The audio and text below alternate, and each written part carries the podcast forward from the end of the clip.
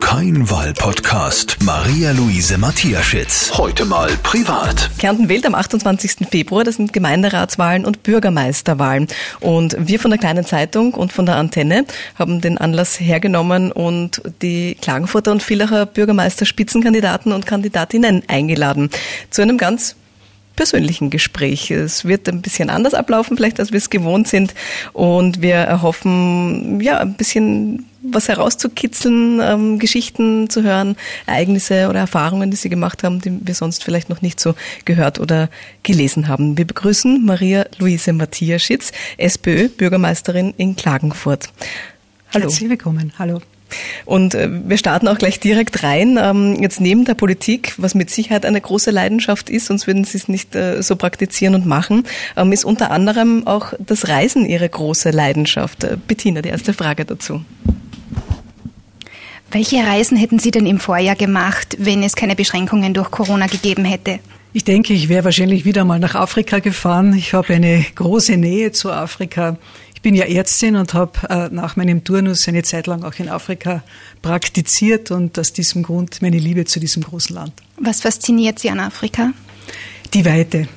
Die Weite, die wunderschöne Landschaft und natürlich äh, die Tiere. Aber Sie haben ja auch äh, dann wahrscheinlich gesehen, wie die medizinische Versorgung dort ausschaut. Die ist ja teilweise sehr erschreckend. Ist das dann nicht etwas, wo man das Gefühl hat, man möchte helfen? Absolut, absolut. Das, also Sie können äh, davon ausgehen, dass ich weiß, was es heißt, wenn es jemandem schlecht geht. Und äh, ich glaube, dass es unsere Aufgabe ist, äh, den Menschen in Afrika vor Ort zu helfen. Äh, ich denke, dass es besser ist, nicht, äh, dass man wirklich unten nach, nach in, den Leuten in Afrika die Möglichkeit gibt, sich selbst zu helfen. Das heißt mit Wissen, mit Know-how äh, und natürlich finanziellen Rahmen.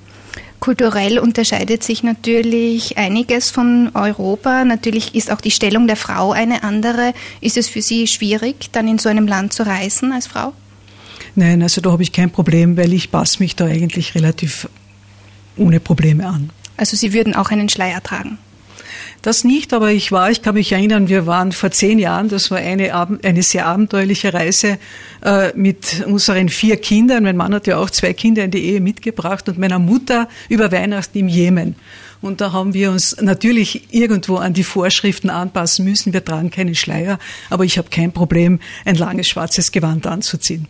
Und was ist die nächste Reise, die Sie vorhaben? Die nächste Reise wird wahrscheinlich in den Norden gehen, äh, weil ich den Hund mitnehmen möchte. Wir haben einen Hund und äh, Afrika ist ein bisschen zu weit und da kann er nicht mit. Sie haben gerade auch gesagt, Sie, Sie lieben die Tiere auch in Afrika. Wenn wir jetzt uns die Big Five hernehmen, ähm, welches Tier oder welche Eigenschaft würden Sie da auf sich selbst umlegen? Der große Elefant oder der Leopard? Wenn schon die Löwin. Ja, die Löwin. Warum die Löwin? Ja, ich denke, äh, ein Löwe ist mutig äh, und verteidigt seine Familie. Und so sehe ich mich auch als Bürgermeisterin. Ich versuche mich wirklich vor die Stadt zu stellen und das Beste für die Stadt zu machen. Mhm. Sie haben auch gesagt, Sie sind abenteuerlustig auf den Reisen. Also Sie sehen die Reisen auch als Abenteuer. Ja, mhm. schon. Also wir, wir, wir reisen da sehr basic, das heißt nur mein Mann und ich und zum Teil auch nur mit Zelt unterwegs, einfach wirklich, um einfach das Land so wie es ist auch aufzunehmen. Mhm. Norden, wo geht's dahin? Schon äh, eine Idee? Ja, Norwegen, mhm. Norwegen, mhm. Nordpol, Barentssee, wenn wir schauen. Mhm. Ist Ihre erste Reise in den Norden? Also Nein, ich habe schon mehrere gemacht, aber bei der Barentssee war ich noch nicht. Wenn wir schauen, ob es möglich ist, nach Russland einzureisen. Ähm, Sie wandern auch sehr gerne? Absolut. In den Bergen bin ich sehr gerne mit meinem Hund. Wir haben heuer zum Beispiel den Lechweg gemacht. Der ist allerdings ein bisschen in die Hose gegangen, weil äh, jeden Tag doch circa 18 Kilometer, 20 Kilometer zu gehen, das war dem Hund zu viel. Der hat dann äh, seine Pfoten verletzt und äh, dann haben wir abbrechen müssen, aber wir werden es wieder wagen. Welchen Gipfel wollen Sie als nächstes stürmen? Ich liebe die Julischen Alpen, äh, aber äh, ja, ich habe keinen bestimmten Gipfel, sondern eigentlich, ich gehe einfach gern in der Natur, in den Bergen, am liebsten über der Waldgrenze spazieren. Wenn man so gerne reist, braucht man dafür natürlich auch viel Freizeit. Also Sie sind doch, auch wenn man jetzt nicht uncharmant sein möchte, in einem Alter, in dem andere schon über eine Pension nachdenken und ihre Freizeitplanung in Angriff nehmen. Warum ist für Sie die Politik trotzdem nach wie vor so wichtig? Äh, für mich ist äh, Kommunalpolitik ein Traumjob. Ich muss das wirklich sagen, ich bin mit Leib und Seele Kommunalpolitikerin, äh, weil das mir die Möglichkeit gibt, nahe bei den Menschen zu sein auf der anderen Seite und auf der anderen Seite als Bürgermeisterin doch Weichenstellungen für die Stadt zu machen und das fasziniert mich. Aber als Politikerin muss man auch viel einstecken können. Also gerade als Frau in der Politik hört man immer wieder, ist es besonders hart. Es ist sicher so, dass äh, Frauen in der Politik kritischer beobachtet werden. Äh, es stimmt, das, was Sie sagen, man muss einiges einstecken. Äh, ich glaube aber, äh, dass man oder gerade ich auch, ich merke das, äh, dass man irgendwo signalisieren kann und zeigen kann, äh, dass Frauen sehr wohl Entscheidungen treffen können, entscheidungsstark sind, Führungsqualität aufweisen und äh, ich denke, dass das schon ein Signal ist, einfach für viele junge Mädchen. Und ich höre immer wieder von Müttern, die sagen, stellen Sie sich vor, meine Tochter, das sind ganz kleine Mädchen, äh, wenn man sie fragt, was sie werden will, dann sagt sie Bürgermeisterin. Und ich glaube, meine, ich, 500 Jahre Klagenfurt, wir haben es ja 2018 gefeiert. Es hat noch nie eine Frau im Bürgermeisteramt gegeben. Und ich denke, äh, dass mit meiner Position hier einfach diese Vorstellung überhaupt erst im Kopf mancher Mädchen wachsen kann. Und das freut mich dann. Und was braucht ein so ein junges Mädchen, um dann Bürgermeisterin zu werden? Kampfgeist? Kampfgeist und ein großes Durchhaltevermögen. Ich glaube aber, dass gerade das Bürgermeisteramt nicht etwas ist, was man sagt, das werde ich, sondern äh, man wächst dann irgendwo hinein. Welche Eigenschaft braucht man als Frau in der Politik? Also ich glaube, äh, da unterscheiden wir uns nicht von den Männern. In erster Linie braucht man Kompetenz. Ich denke, dass äh, in gewissen Positionen ein Mann ohne Kompetenz, ein unfähiger Mann, ein Fehl am Platz ist, genauso wie eine unfähige Frau. Also hier äh, Kompetenz ist sicher mal ganz, ganz wesentlich, aber äh, was es braucht, ist einfach auch Entscheidungsfreudigkeit, Führungsstärke. Man wollte sie ja immer wieder politisch ein bisschen in die Mutterrolle, quasi die Rolle der Stadtmutter drängen. Das haben Sie sich ja nicht so gefallen lassen. Was denken Sie, ist das so ein patriarchalischer Reflex? Mann, ich habe selbst zwei Kinder. Ich bin sehr stolz auf meine zwei. Die sind beide in Wien. Aber es ist natürlich so, dass Männer einen irgendwo eher in der Mutterrolle sehen. Aber ich denke, man muss als Frau damit umgehen können. Das heißt, Sie haben nichts dagegen, wenn man sie in die Mutterrolle steckt? Ich glaube, ich eigne mich nicht so dafür, nein. Obwohl Sie zwei Kinder haben? Ich habe zwei Kinder. Ich war leidenschaftliche Mutter. Ich war lange bei den Kindern auch zu Hause. Äh, aber ich denke, meine Position jetzt ist nicht die Mutter der Nation, sondern meine Position ist, äh, und ich denke, dafür bin ich gewählt, um einfach Entscheidungen zu treffen, um tatsächlich zu schauen, was braucht die Stadt, in welche Richtung gehen wir, zu versuchen, auch tatsächlich Mitstreiter zu finden. Auf das bin ich sehr stolz, dass mir das gelungen ist. Ich habe so zurückgedacht, äh, wann war das eigentlich das letzte Mal in der Stadt oder auch in anderen Regierungen, dass eine Koalition eigentlich so lange besteht. Meistens ist es so, dass eine Koalition ein Monat oder zwei Monate vor der Wahl äh, gebrochen wird und dann so mehr oder weniger feuerfrei. Und äh, es ist nach wie vor so, dass ich zu meinen Koalitionspartnern ein ausgezeichnetes Verhältnis habe, auch nach wie vor immer noch telefoniere, dass wir aussprechen, äh, wie wir weiter vorgehen. Also das ist etwas, auf das bin ich stolz und ich glaube, dass das etwas ist, was die Stadt auch braucht. Mhm. Vielleicht zurück zur Familie. Sie haben erwähnt, Sie haben eine Patchwork-Familie. Hat das von Anfang an gut funktioniert oder, wie oder musste man sich da auch erst reinleben? Schwierig. Also jetzt, ich, meine, ich bin mit meinem Mann jetzt mittlerweile fast über 20 Jahre zusammen, aber die Kinder damals waren äh, alle in der Pubertät die Kinder, ich habe einen Bub und ein Mädchen und mein Mann ebenfalls. Und die waren ungefähr in dem Alter zwischen 12 und 16 Jahren, alle vier. Und das war eine große Herausforderung. Aber es ist uns gelungen. Wir haben eben immer wieder dann gemeinsam äh, über Weihnachten oder Reisen gemacht, Reisen, die die Kinder alleine nicht machen, eben wie zum Beispiel die Reise in den Jemen. Wir waren einmal auch im, in, in, in Mali äh, mit den Kindern. Einfach so Reisen, wo ich weiß, das macht man nicht alleine, sondern in einer Gruppe. Und das hat eigentlich dazu beigetragen, dass wir sehr gut miteinander auskommen. Und jetzt sind sie alle schon über 30, also jetzt gibt es sowieso keine Probleme mehr. Mhm. Es hat aber gut zusammengeschweißt. Damals hat, also, hat das gut funktioniert, eben was Außergewöhnliches zu tun, vielleicht abseits des Alltags. Ich glaube schon. Also ich glaube, äh, Dinge zu machen, die alle gern tun, gemeinsam etwas Schönes erleben, schweißt einfach zusammen. Mhm. Weil der Alltag selbst eh oft eben schwer genug oder. oder genau so ist es. Mhm. Ja. Mhm. Möchten Sie, dass Ihre Kinder in die Politik gehen? Also ich kann das jetzt gar nicht so sagen, weil eigentlich keines meiner Kinder Ambitionen hat, in die Politik zu gehen. Sind die Kinder politisch interessiert? Das schon, also das schon. Also äh, sie schicken mir auch immer wieder, wenn sie irgendwo etwas lesen, das schon. Aber, aber ich denke, in die Politik, da sagen sie jedes Mal, das würden sie nicht wollen. Allein wenn sie da in Klagenfurt sind und wie durch die Stadt gehen.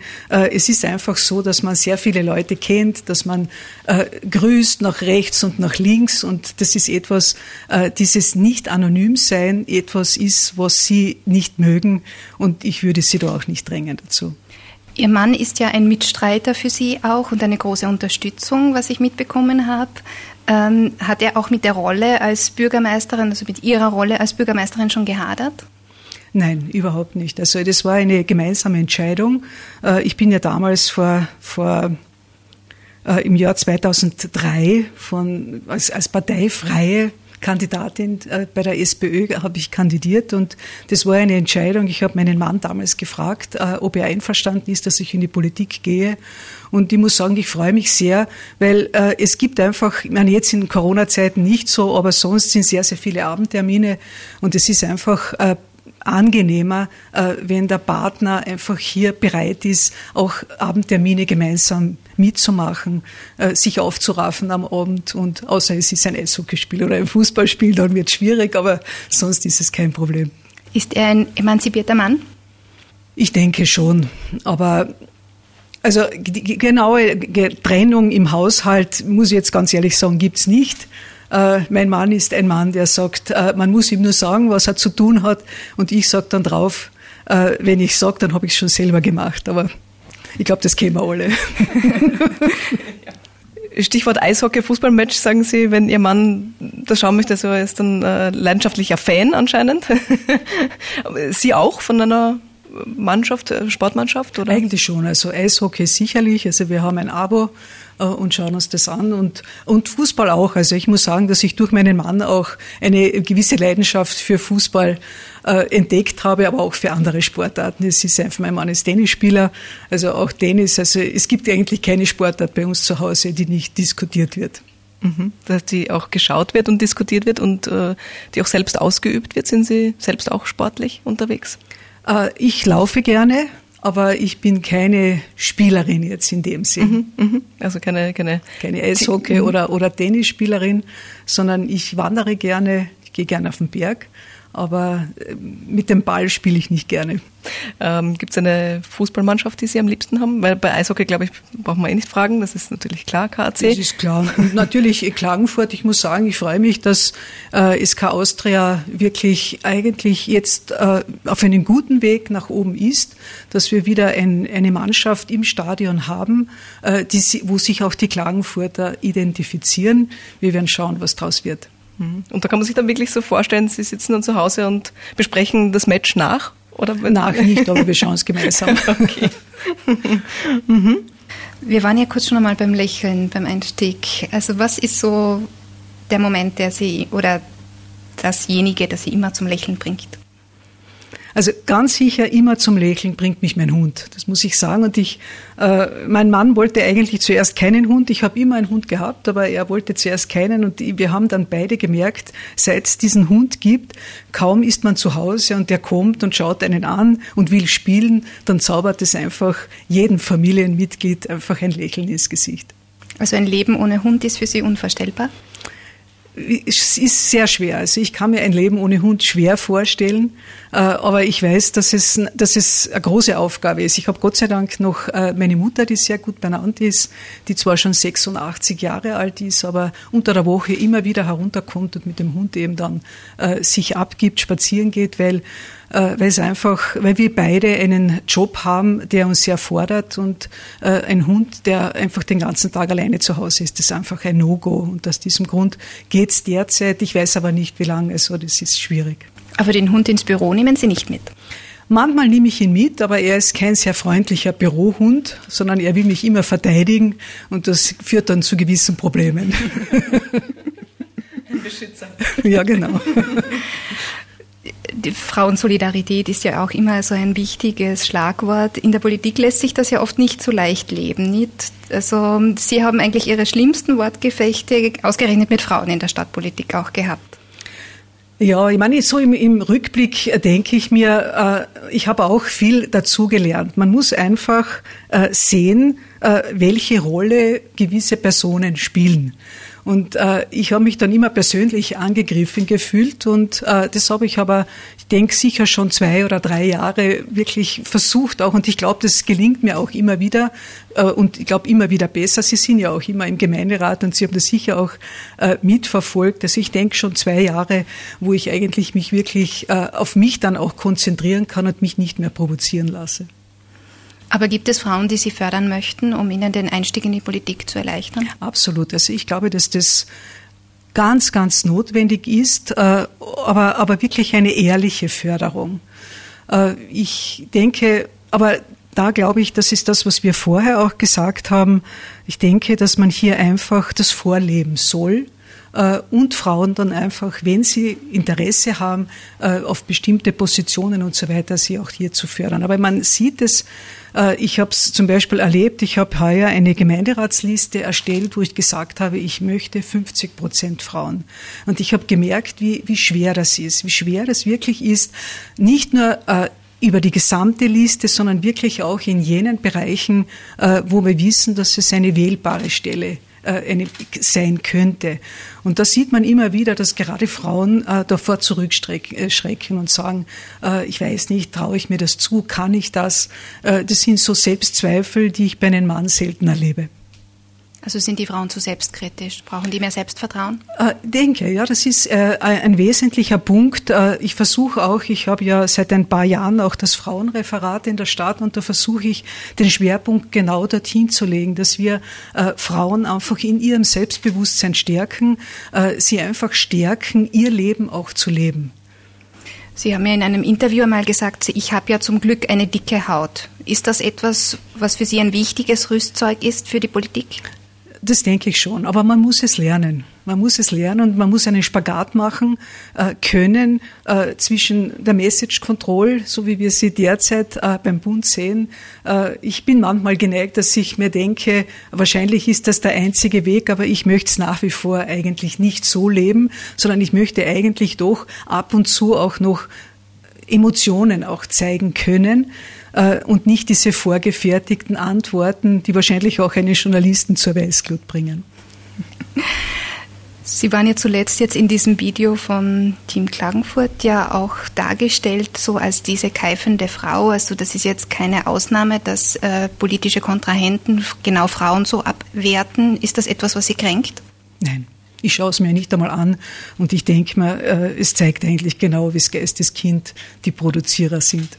Wir hatten am Anfang schon die Big Five in Afrika, ähm, wo Sie gesagt haben, Sie sind eindeutig die Löwin. Ich höre aber doch jetzt doch auch die, doch einen Elefanten raus mit der dicken Haut, die man braucht und auch vielleicht, Gazelle gehört jetzt nicht zu den Big Five, aber so eben die graziös irgendwie so eben und kompromissvoll auch äh, Lösungen findet.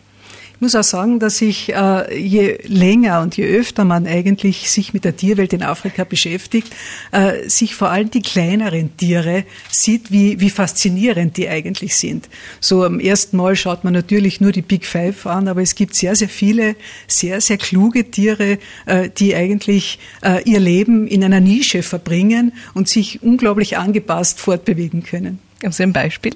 Da bin ich jetzt überfragt. Aber das ja. ist einfach, äh, es ist, es ist einfach so, wir wissen das, äh, und äh, wenn man den Blick ins Detail schärft, dann sieht man eigentlich, äh, wie differenziert und wunderbar eigentlich unsere Welt ist. Mhm, mhm. Und so unterschiedlich die Tierwelt in Afrika ist, sind auch wir unterschiedlich. Ne? Also genau so ist es. Ja. Mhm.